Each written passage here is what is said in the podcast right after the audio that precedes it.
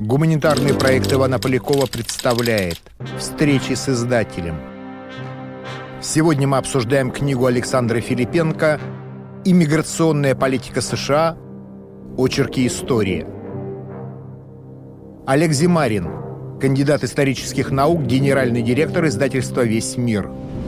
Александра Филипенко, кандидат исторических наук, научный сотрудник Центра внутриполитических исследований Института США и Канады Российской Академии Наук.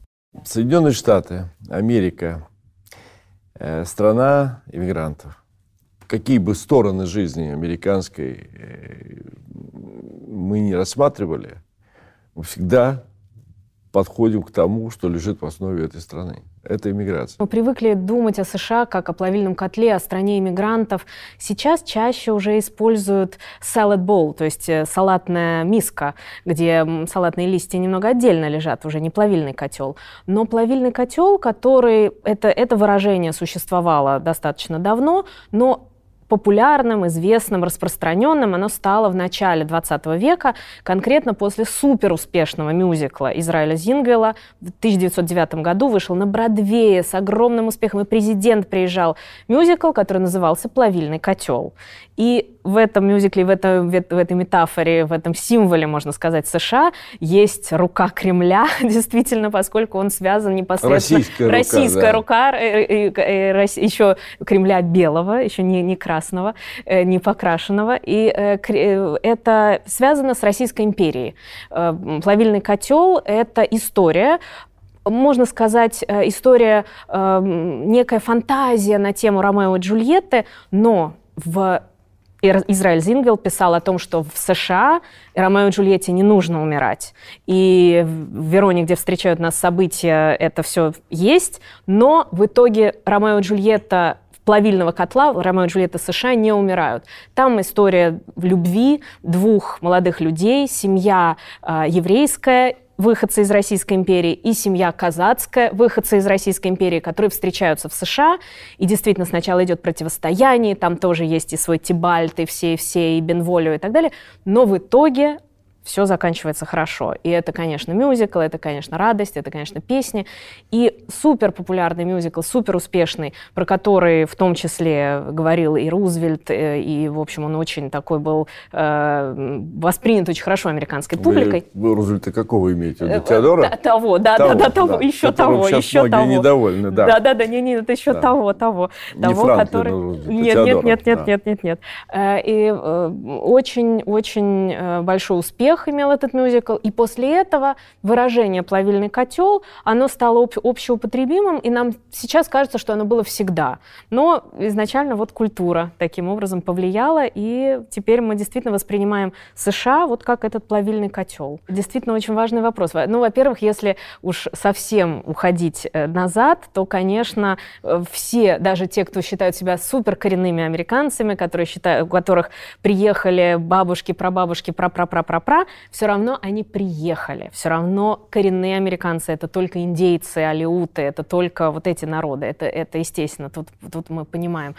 И поэтому в любом случае, конечно, этот плавильный котел, он су- существовал, очень активно существовал. Когда первые поселенцы прибыли, когда это были еще пока такие разрозненные немного отдельные э, колонии, там по-разному воспринимали иммигрантов. Там было три системы, так сказать, иммиграционных. Где-то принимали полностью, где-то были очень строгие правила, где-то иммигрантов воспринимали почти как рабов, то есть белые рабы. Например, итальянцы до начала 20 века не считались белыми. Они были отдельно. Вот В Америке. пе- в Америке. В переписи населения это была отдельная графа. Они не, не, в- не были включены в Caucasian, то есть они не были включены в белых. Вот, поэтому это тоже там отдельная история. Э, То, что касается э, э, из Азии иммигрантов, тоже отдельная история.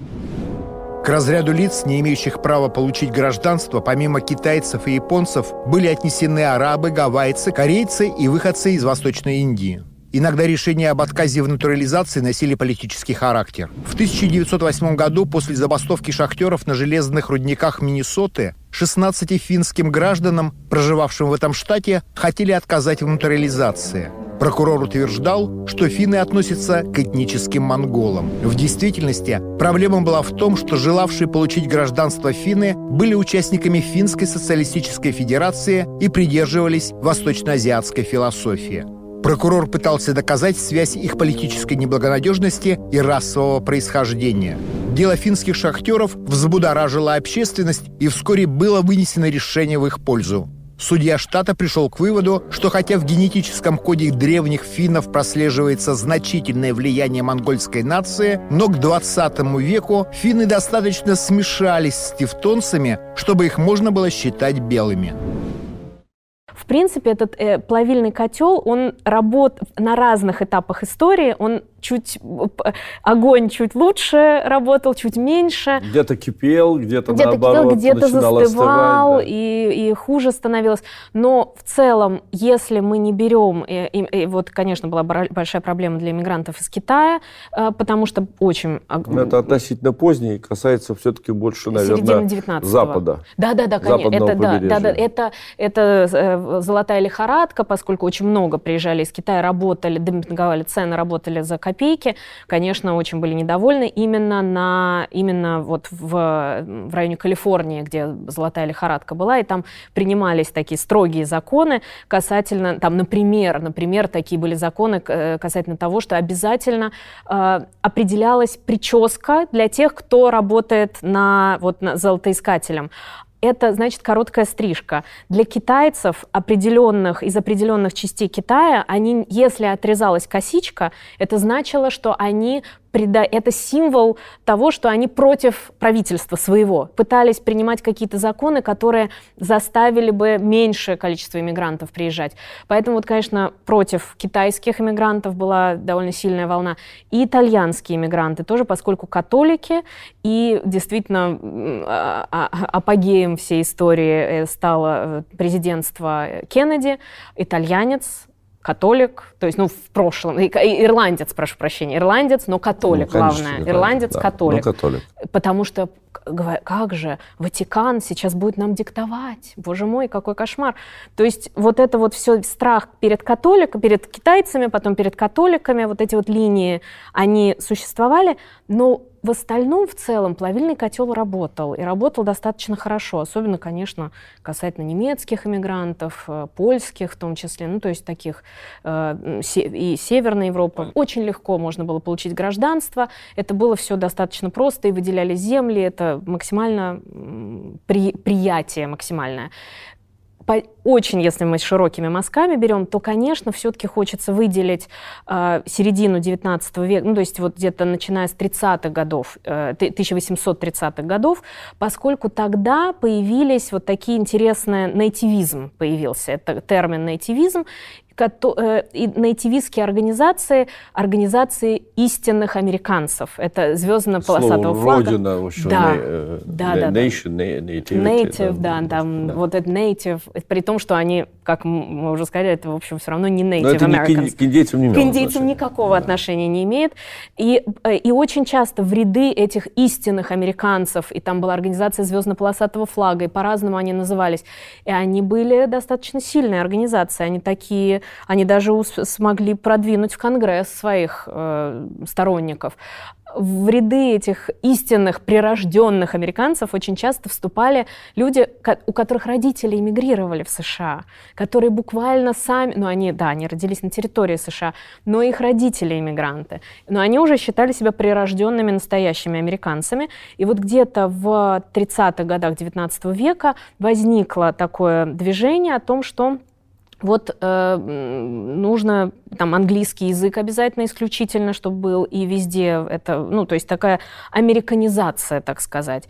И вот это еще мы захватываем тоже золотую лихорадку Калифорнию, Гражданская война, конечно, сыграла большую роль, естественно, упала очень сильно э, приток, понятное дело, иммигрантов. И, в принципе, такие, э, там уже юг, юг север-юг проблемы э, существовали, и уже не до иммигрантов было. И в дальнейшем уже это вторая половина 19 века, там тоже максимальное приятие, но там уже, поскольку мы к научно-техническому прогрессу привязаны и так далее, и так далее, уже появилось понимание того, что что нужно высококвалифицированных специалистов иметь. И к концу, где, ну это уже прям совсем конец, там 1890-е годы, иммиграционные законы того времени, они уже Э, там уже упоминаются высококвалифицированные специалисты, там уже там начинается разделение. Появляется избирательность. Да. Там, которой да, раньше не было. Которой раньше не было. Раньше вот все приезжайте, вот, вот мы все американцы, мы все вместе, мы будем идти к американской мечте и так далее. Вот 1890-е годы, там, 3-5 годов, там уже начинает появляться избирательность, появляется то, что вот нужны определенные иммигранты, нужны определенные. А в начале 20 века там и вовсе э, такое там закручиваться начинают гайки. Это связано в том числе с, волне, с Первой мировой войной, безусловно, с э, волнением, ну, вообще европейской политикой, с ситуацией в Европе, страхами относительно революции и так далее. Вообще э, стачки происходили бесконечные на фабриках и прочее, прочее. И э, коммунистический страх перед тогда еще большевиками и, в принципе, перед вот этим вот, перед тем, что перекинется в США какая-то волна протеста, там уже начинают закручиваться гайки, там э, законы принимаются э, для, ну, фактически, если так очень грубо говорить, для того, чтобы ограничить иммигрантов из Восточной и Южной Европы. Для, поскольку э, были приняты законы, согласно которым э, разрешается иммиграция определенного процента людей в зависимости от того, сколько жи жили на территории США людей из этой же страны. То есть там перепись населения происходит, перепись населения, вот там, если по переписи, скажем, из Великобритании, я не знаю, 40, э, так, я, это я совсем называю ну, допустим, абсурдные цифры, да, там 40%, да, да. значит, вот 40% виз к Великобритании. А, вот так вот, то есть а, своего рода квоты, квоты да, э, да, которые да. опираются на, на долю тех, кто уже живет. Этнич... в населении да. той, э, той этнической группы, которая, собственно, собирается да, приехать. Да, да.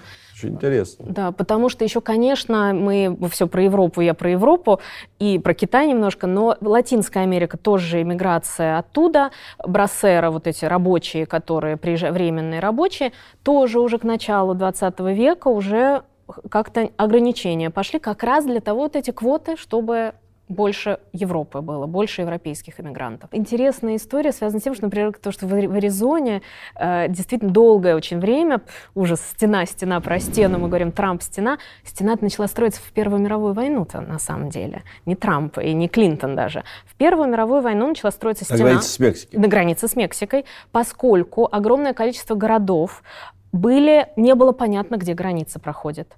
После войны обозначили как-то что-то там, пустыня, где-то какие-то значки, и непонятно. Были вот эти пограничные города, которые вроде бы Э, мексиканский, а может быть не мексиканский, там продавалось алкоголь, продавался по акцизам американским, а сигареты по мексиканским тоже дешевле. Ну, то есть там совершенно было то есть много. Она не маркировала, не, да, не, не, не была да. демаркация осуществлена Нет, да, границ. Да, ничего подобного не было. И более того, когда пришла информация, э, разведка доложила э, в Вашингтон, что Германия хочет заключить с Мексикой договор о том, что если Мексика поможет Германии, чтобы нейтрализовать немного США, отвлечь на себя, то Германия потом поможет Мексике получить старые свои территории. Вернуть. Вернуть, да, вернуть территории, соответственно. И после этого, когда это была получена эта информация, вот начали разграничивать, и там действительно была, э, там было несколько ситуаций, когда э, там были перестрелки на границе, и вот тогда начали строить действительно такие ограни- ограничения, стену такую.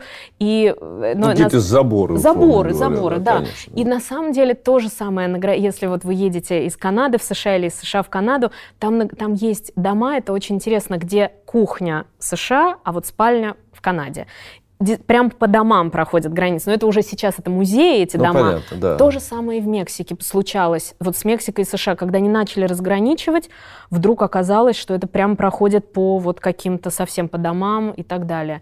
И это так что стену тогда начали строить, но э, и начали ограничивать, начали закрывать. Ну, в принципе, и вообще визы-то появились в Первую мировую войну, как раз тогда этого не но было. Это завершение первой волны глобализации, как сейчас принято говорить. А, а вот э, уже, так сказать, период после Первой мировой войны, вот эти 20-е, 30-е, там, 40-е годы, и вплоть, вероятно, до 60-х, каковы черты вот этой иммиграционной политики, которая в то время, в это время проводилась в США? Вот очень э, символично символичен, конечно, Элис Айленд сразу здесь э, на, на как обложке раз на обложке нас, да. Да, книги.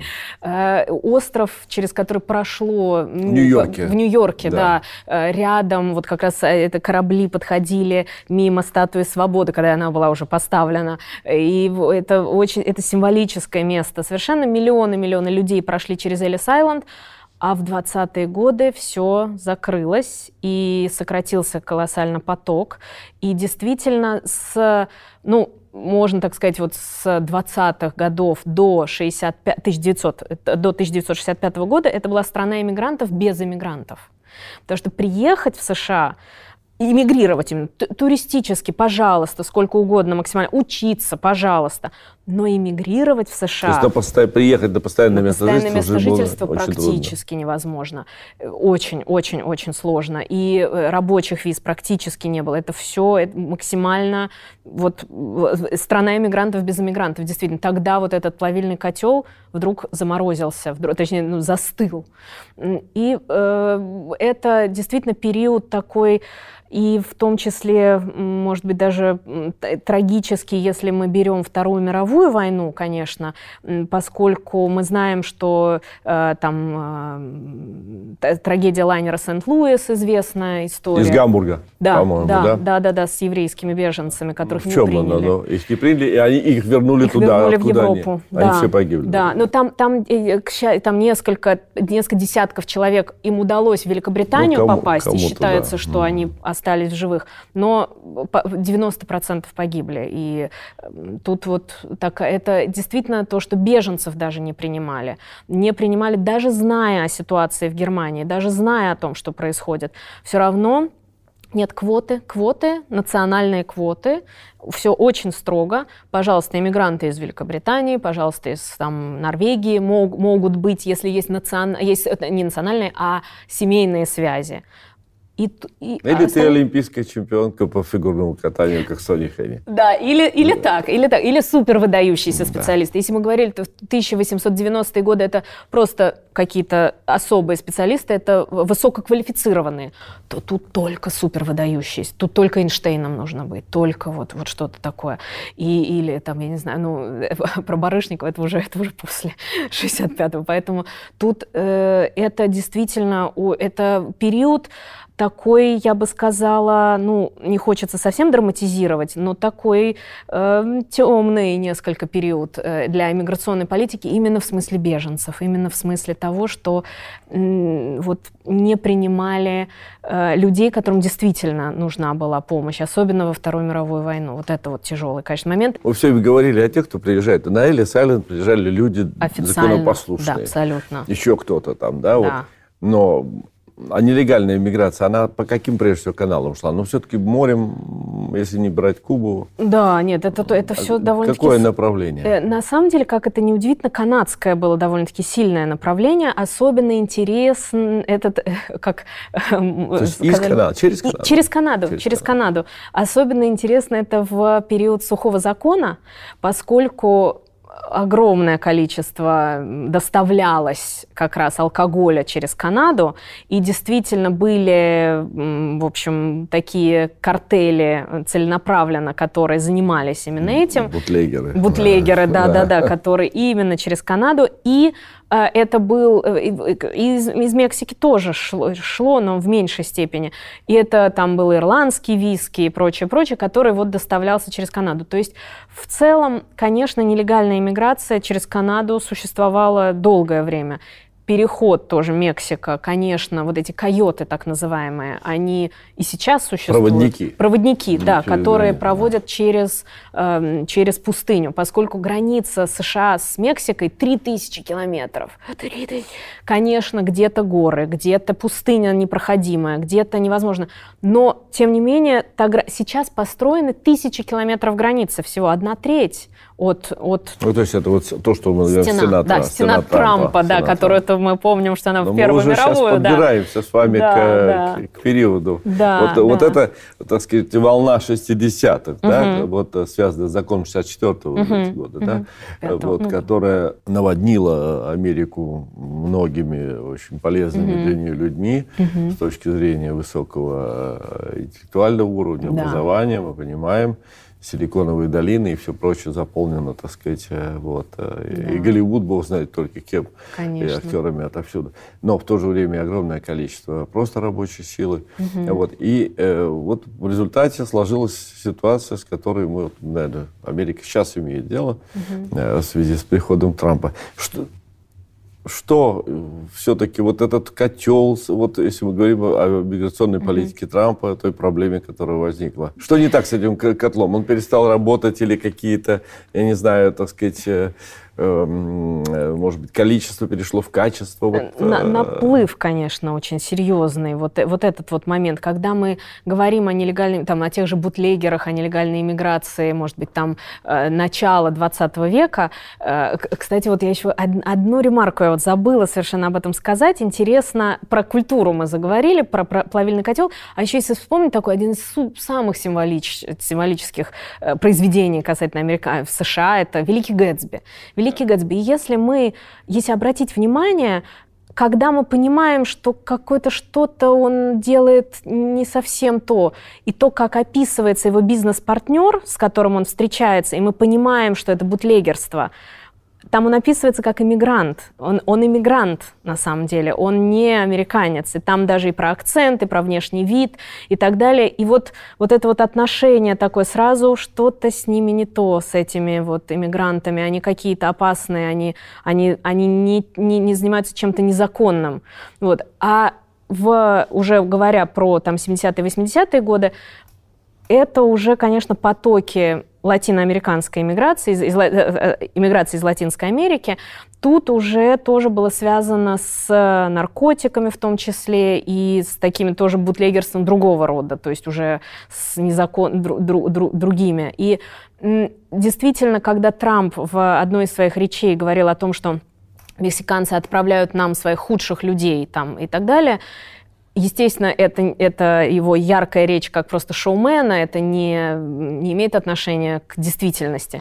Но, тем не менее, он за- затронул такую очень болевую точку для американцев, что иммигранты, они какие-то опасные могут быть, особенно латиноамериканские. Они вот какие-то, это что-то что здесь нечисто. В американском сознании нужно сказать, что э, все-таки большинство американцев не высказываются за то, чтобы депортировать всех, помимо гуманистических каких-то соображений, помимо того, что есть предложение о том, как путь к гражданству сделать, или, например, никогда не предоставить гражданство, но предоставить вид на жительство, пусть платят налоги в полном объеме, или путь к гражданству, который может занимать 10-15 лет, что э, там очень строгие критерии пред- предлагаются, даже штраф автомобильный может стать причиной отказа в получи- если человек, например, нелегальный иммигрант, вот где-то у него есть там штраф какой-то или там, не знаю, переход дороги в неположенном месте, это все может прервать путь гражданству. Это такие предложения есть. Можно ли говорить о том, что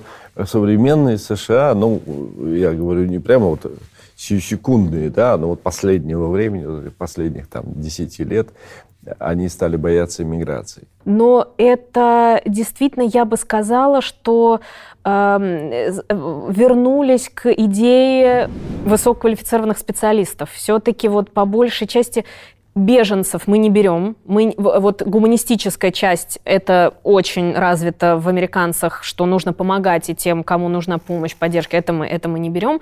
Но, тем не менее, в обществе, наверное, особенно учитывая Силиконовую долину, которую тоже э, нельзя не упомянуть, где э, известно, что там знаки все на, все на, раз, на очень разных языках, и там и на корейском, и на, на, все, и на русском, и уже такие, э, куда, где что находится. Но, конечно, идея, идея, что иммигранты какие-то вот опасные и так далее, она где-то на подкорке существует. И, наверное, в последние годы, поскольку Дональд Трамп как действительно очень эффектный шоумен, как человек, который очень хорошо чувствует свою аудиторию, иначе он не был бы супер успешным ведущим телевизионным. Он очень хорошо понимает, что люди хотят слышать, и эти болевые точки он чувствует. Он действительно вот педалировал такие темы, которые глубоко где-то сидят. Ну, наверное, все-таки мы будем наблюдать за американцами, вот благодаря, опять же, вашей работе, Ой, работе спасибо. ваших коллег по Институту США и Канады. Да. Вот, и с огромным интересом и удовольствием будем публиковать то, что, э, то, что вы сделаете. Спасибо большое. Спасибо вам большое. Спасибо.